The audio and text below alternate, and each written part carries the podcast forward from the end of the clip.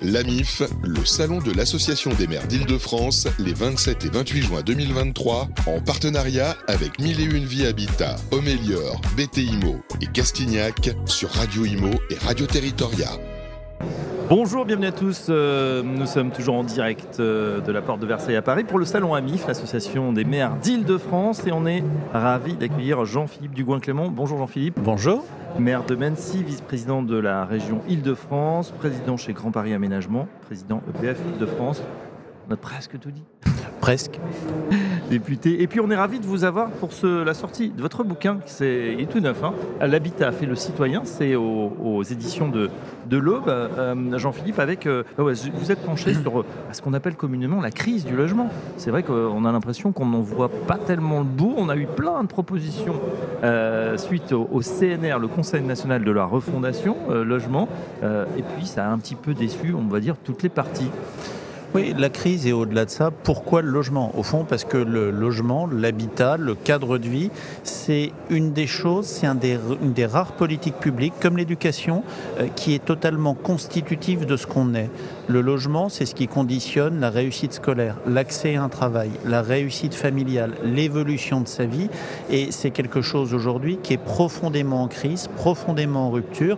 Alors on est sur une crise larvée euh, qui ne dit pas son nom et qui était à bas bruit depuis 2020 avec l'effondrement des permis de construire et des agréments de logements sociaux.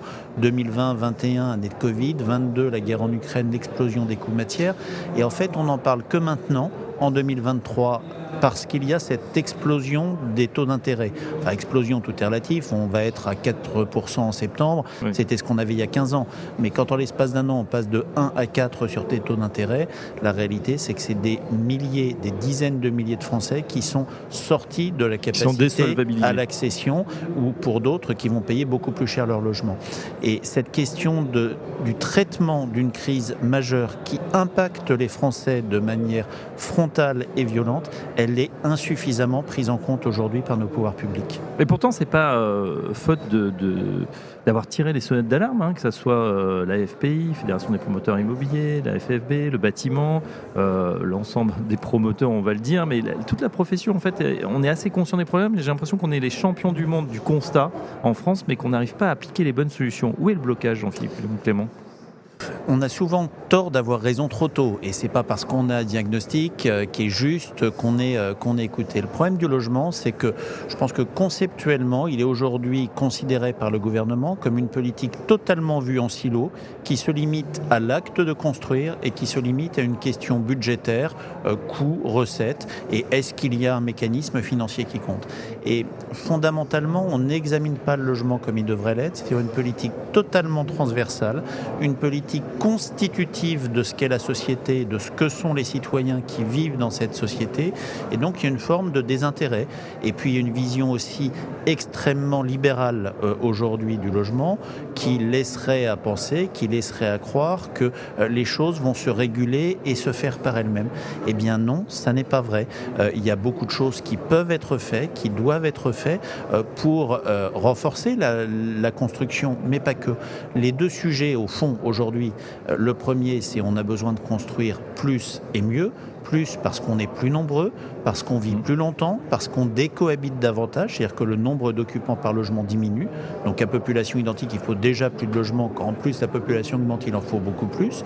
Mieux euh, parce que euh, la réalité, cette crise environnementale nous impose, c'est les évolutions de réglementation, les RE 2020 et RE 2020 Horizon 25-28 c'est la transition écologique, c'est permettre à des personnes de euh, pouvoir vivre euh, dignement en n'ayant pas une incapacité à se chauffer l'hiver ou au contraire euh, des situations irrespirables l'été. Mais c'est surtout, au-delà de cet acte de construire plus et mieux, c'est le fait de pouvoir construire pour tous.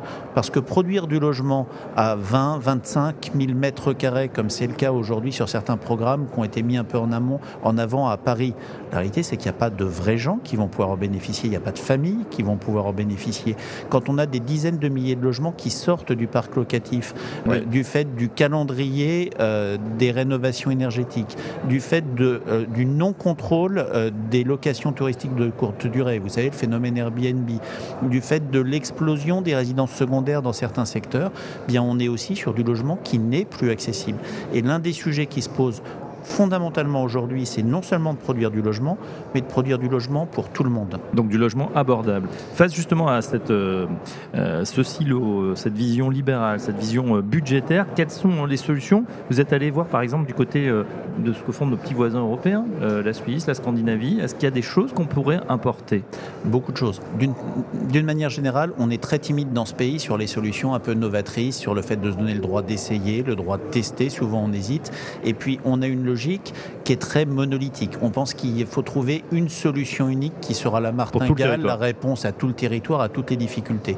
Quand on parle d'une politique publique et du logement, pour moi, c'est deux choses. C'est le droit à l'expérimentation, parfois à se planter, mais le droit à l'expérimentation, d'une part, et c'est une multitude de palettes de couleurs. Un tableau, c'est une multitude de palettes, c'est pas une solution unique. Alors effectivement, dans cet ouvrage, moi, je propose le fait de euh, sortir du modèle unique d'emprunt qu'on a en France depuis l'après-guerre qui est solide, qui a ses mérites, mais qui ne correspond pas à tous les besoins et qui, de ce fait, devient un facteur gélifiant. Aujourd'hui, on emprunte entre 15 à 25 ans avec un emprunt sur la personne jusqu'à 30% de taux d'emprunt. Bah, euh, vous allez dans les pays scandinaves en Suisse, la crise du logement est pas pire qu'en France, on vit pas plus mal qu'en France. Vous pouvez emprunter sur 45 ans ou 60 ans sur le bien, sur la pierre. Et donc c'est sur la valeur du bien et c'est pas sur la valeur de votre patrimoine. Bien sûr. Et donc, c'est l'emprunt est lié au bien. Et donc quand vous cédez votre bien, il est cédé avec le bien ou il est soldé à ce moment-là. L'avantage, c'est quoi? Comme vous empruntez sur une durée plus longue, c'est déjà ce que fait l'État pour lui-même. Hein. Si l'État le fait pour lui-même, pourquoi on interdirait aux Français qui le souhaitent de pouvoir le faire? Bah, Quand vous empruntez sur plus longtemps, eh bien, effectivement, vos, durées, vos montants de mensualité diminuent, donc vous récupérez du pouvoir d'achat. Première chose. Ça permet à des gens de rentrer à nouveau dans une politique mmh. d'accession là où ils n'en ont plus la capacité. Et aujourd'hui, les premiers euh, pénalisés, c'est les primo-accédants. C'est souvent les personnes les plus fragiles. Donc cette première accession, elle peut se faire avec des modèles de ce type. Troisième chose, la durée moyenne d'un emprunt, c'est 8 ans en France. Donc 8 ans qu'on emprunte en théorie sur 15 ans, 25 ou 40 ans, c'est uniquement un vecteur qui permet de devenir propriétaire, qui permet de revendre son bien et donc d'encaisser une plus-value. Parce que la réalité du marché du logement, quand on prend sur les 80 dernières années, il y a pu avoir des périodes de diminution. Mais il n'y a pas une période sur 10 ans où il n'y a pas eu d'augmentation du prix du logement. Et donc c'est aussi un moyen de permettre à des gens de se créer un premier capital et d'amorcer un parcours résidentiel. Voilà, de créer aussi une épargne forcée plutôt que finalement rester locataire, ce qui arrive à beaucoup de gens aujourd'hui parce que ça, le marché est un peu grippé. Donc il y aurait cette première solution. Euh, alors c'est justement une proposition, ça pourrait être fait, c'est à voir avec les banquiers parce qu'à après, il y a, bah, il y a, des, idées et puis il y a l'action. Il y a une réglementation en France qui cadre la possibilité aux banques euh, sur les emprunts, qui porte sur la personne sur des durées de 15 à 25 ans. C'est un changement de réglementation. L'objectif n'est pas de supprimer l'emprunt actuel, c'est d'ouvrir une porte de plus pour ceux qui souhaitent en bénéficier ou que cela peut intéresser. Ça fait partie de beaucoup d'autres solutions qu'on peut mettre en œuvre et qui ne coûtent pas un euro à l'État, si on parle clair. Vous savez, ça a également un autre avantage, c'est que euh, vous rendez de la capacité aux gens de pouvoir investir. Je disais, on gagne en pouvoir d'achat euh, mensuel, puisque la mensualité baisse, mais l'emprunt n'est plus sur vous. C'est-à-dire que si vous avez un accident de vie parce que la voiture euh, rend là, mais qu'il faut la changer, ou que vous avez besoin de pouvoir réemprunter, ça peut redonner une capacité d'investissement qu'il n'y a plus dans le système actuel. Jean-Philippe Dubois-Clément, vous, vous préconisez également de confier au maire la désignation de l'intégralité des attributions de logements sociaux. Oui, oui, bah, tout simplement parce qu'aujourd'hui, le logement social euh, est figé et désincitatif pour les élus locaux.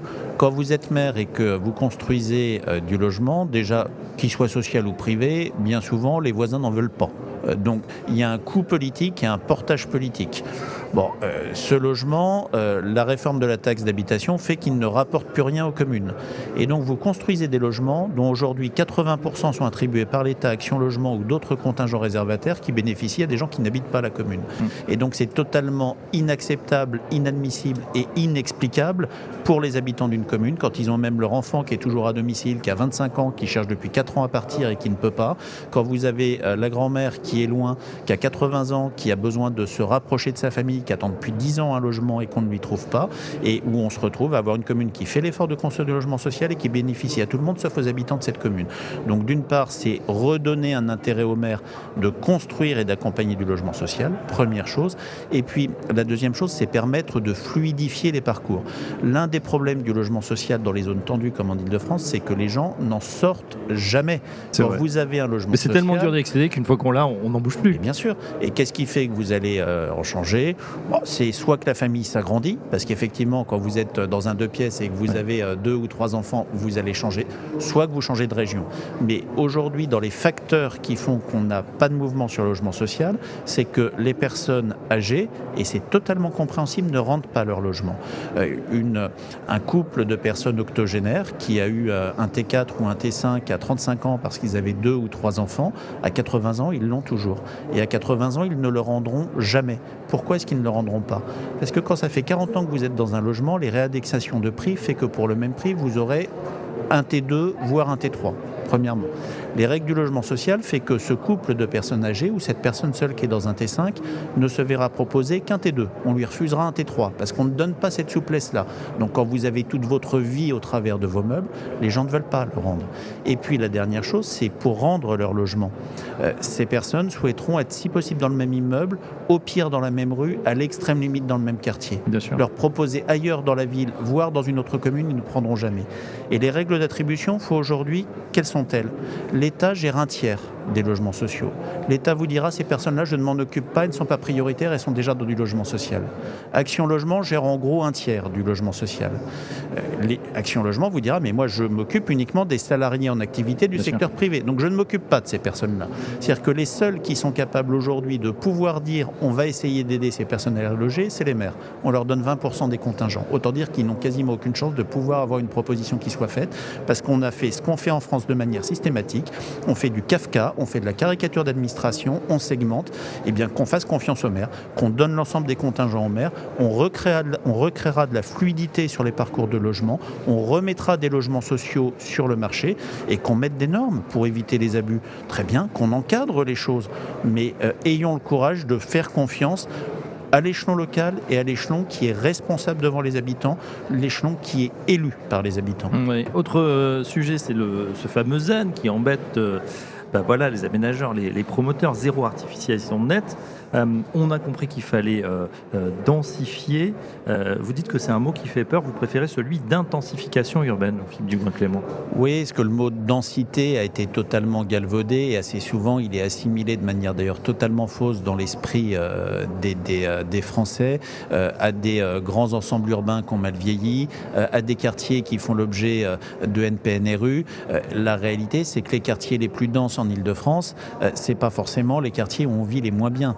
Paris est la capitale la plus euh, dense euh, d'Europe, la septième capitale la plus dense au monde. Et quand on parle des communes les plus denses en Ile-de-France ou les plus intenses en Ile-de-France, on va parler de Vincennes, on va parler de Montrouge, on va parler de Levallois, on va parler de Courbevoie. C'est pas des communes où il fait mal vivre.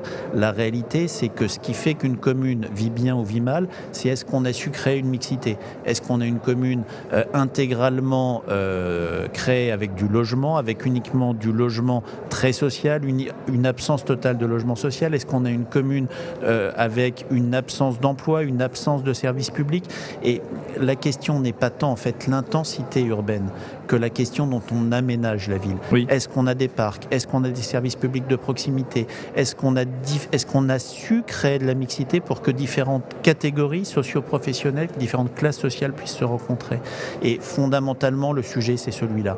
Euh, le problème euh, de l'acceptabilité de l'intensité urbaine, de la densité, pour moi, il est énormément lié euh, aux moyens et aux services publics apportés.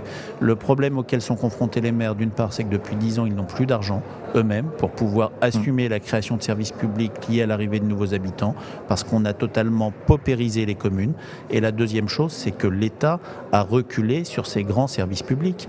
Quand vous avez 30 euh, ou 32 enfants dans une classe parce que vous n'êtes pas au REP+, que pendant deux mois, vous n'avez pas de remplaçants ou des remplacements épisodiques qui changent tous les deux jours et que vous construisez du logement, mais les habitants vont aller engueuler le maire en disant Monsieur le maire, vous êtes fou, euh, vous faites venir de nouveaux habitants alors que j'ai pas d'enseignants, vous faites venir de nouveaux habitants alors que j'ai pas de médecin et qu'on refuse de me prendre, euh, que je n'ai plus de médecin traitant, on refuse de me trouver, euh, qu'on n'a pas suffisamment d'effectifs de policiers ou de gendarmes pour se sentir en sécurité, quand on appelle, on nous dit bah faut attendre. Et je pense que fondamentalement, l'État doit réassumer dans les communes qui font l'effort de construire, de dire qu'on ramène du service public local, là où depuis 20 ans, l'État n'a cessé de retirer du service public local. Oui, c'est vrai qu'on a le sentiment d'une recentralisation. Euh, euh, voilà, toujours cette tentation euh, jacobine, c'est assez pendulaire. C'est-à-dire, on veut décentraliser, puis on recentralise. Mais qu'on recentralise encore pour faire, le problème, c'est qu'on ne fait plus. Moi, je plaide pour un pacte de confiance entre l'État et les communes qui construisent, pour que l'État garantisse aux communes qui font leur part, qui assument d'offrir du logement aux Français qui en ont besoin, que l'État s'engage pour fournir plus de services publics. Aujourd'hui, la réalité, c'est que ça n'est pas le cas. Vous êtes traité exactement de la même manière. Le seul critère qui est pris en compte, c'est la richesse ou non de vos habitants. Sachant que quand je dis la richesse ou non, on va venir faire un peu plus dans les zones qui font l'objet de la politique de la ville, c'est-à-dire les zones très difficiles. Voilà. Eh bien, moi, je plaide pour que euh, une commune qui augmente sa population, l'État s'engage à mettre des enseignants, l'État s'engage à mettre des policiers et l'État s'engage euh, à mettre des moyens en termes de santé. Si on ne fait pas ça, la réalité, c'est que les habitants n'acceptent n'accepteront pas cette densité. En tout cas, euh, le reste des bonnes idées et des propositions de Jean-Philippe Dugoin-Clément, c'est à lire dans votre ouvrage, euh, Jean-Philippe, l'habitat fait le citoyen. En tout cas, vous en prenez vraiment à, cette idée de c'était mieux avant. Euh, la France a quand même des atouts. C'est dommage qu'on en soit un peu, on soit un peu doloriste. On se dise bon voilà, est-ce que c'était mieux avant vraiment? Bah, Il y a deux trucs qui m'énervent, c'est le c'était mieux avant et le c'est mieux ailleurs. Et en fait, très souvent, quand on dit ça, c'est parce qu'on n'a pas vécu avant et qu'on voyage pas beaucoup et qu'on voit pas ce qui se passe ailleurs. Ouais. Bon voilà, ce sera le mot de la fin. Un grand merci euh, Jean-Philippe Dugoin-Clément. On renvoie bien sûr euh, à, votre ouvrage hein, euh, avec une préface de Jean-Louis Borloo. L'habitat fait le citoyen. C'est aux éditions de l'Homme. On a été ravis de vous accueillir. Vous êtes toujours le bienvenu évidemment sur Radio Imo, Radio Territoria. À très bientôt. Merci à vous. L'AMIF, le salon de l'Association des maires d'Île-de-France, les 27 et 28 juin 2023, en partenariat avec Mille et Une Vie Habitat, Homélior, BT Imo et Castignac sur Radio Imo et Radio Territoria.